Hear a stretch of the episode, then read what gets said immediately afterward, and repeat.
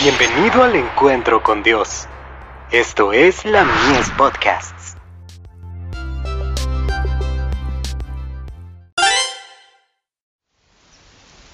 Cada día con Dios. El más brillante y el mejor. Y hasta la vejez yo mismo, y hasta las canas os soportaré yo, yo hice, yo llevaré, yo soportaré y guardaré.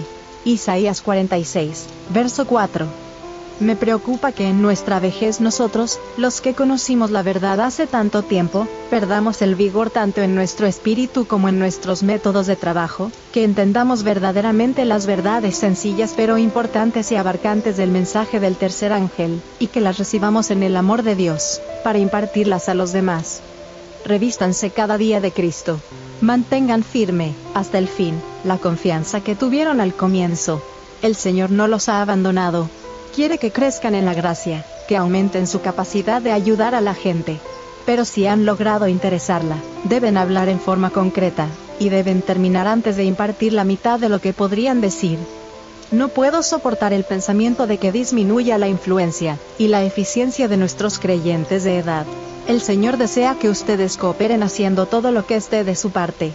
Si se unen voluntariamente a Él en su obra, sus últimos días serían los más brillantes y mejores abran hacia el cielo la ventana del alma, y cierren la que da hacia la tierra. Permitan que los rayos del sol de justicia resplandezcan en las cámaras de su mente.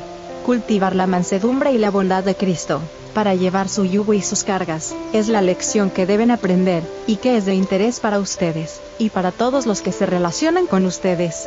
Cultiven las virtudes celestiales. Purifiquen el alma de toda contaminación, prepárense para dedicarse a realizar todas las diversas formas de ministerio que él llevó a cabo. Con fervor y sinceridad deben hablar a los hombres acerca de las inescrutables riquezas y de los inmortales tesoros del cielo. Tienen que estar llenos del Espíritu Santo.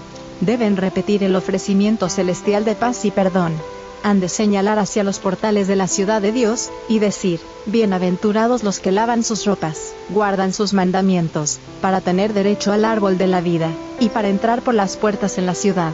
Apocalipsis 22, verso 14. Dios espera que cada uno trabaje para Él de acuerdo con sus diversas capacidades. Las actividades del hombre no han de ser reprimidas, sino santificadas y correctamente dirigidas. Manuscrito 27, del 22 de enero de 1907. El Sanatorio de Nueva Inglaterra.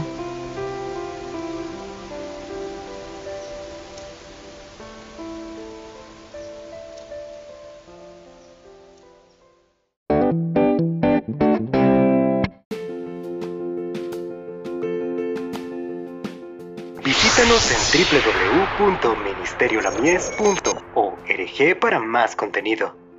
Dios te bendiga.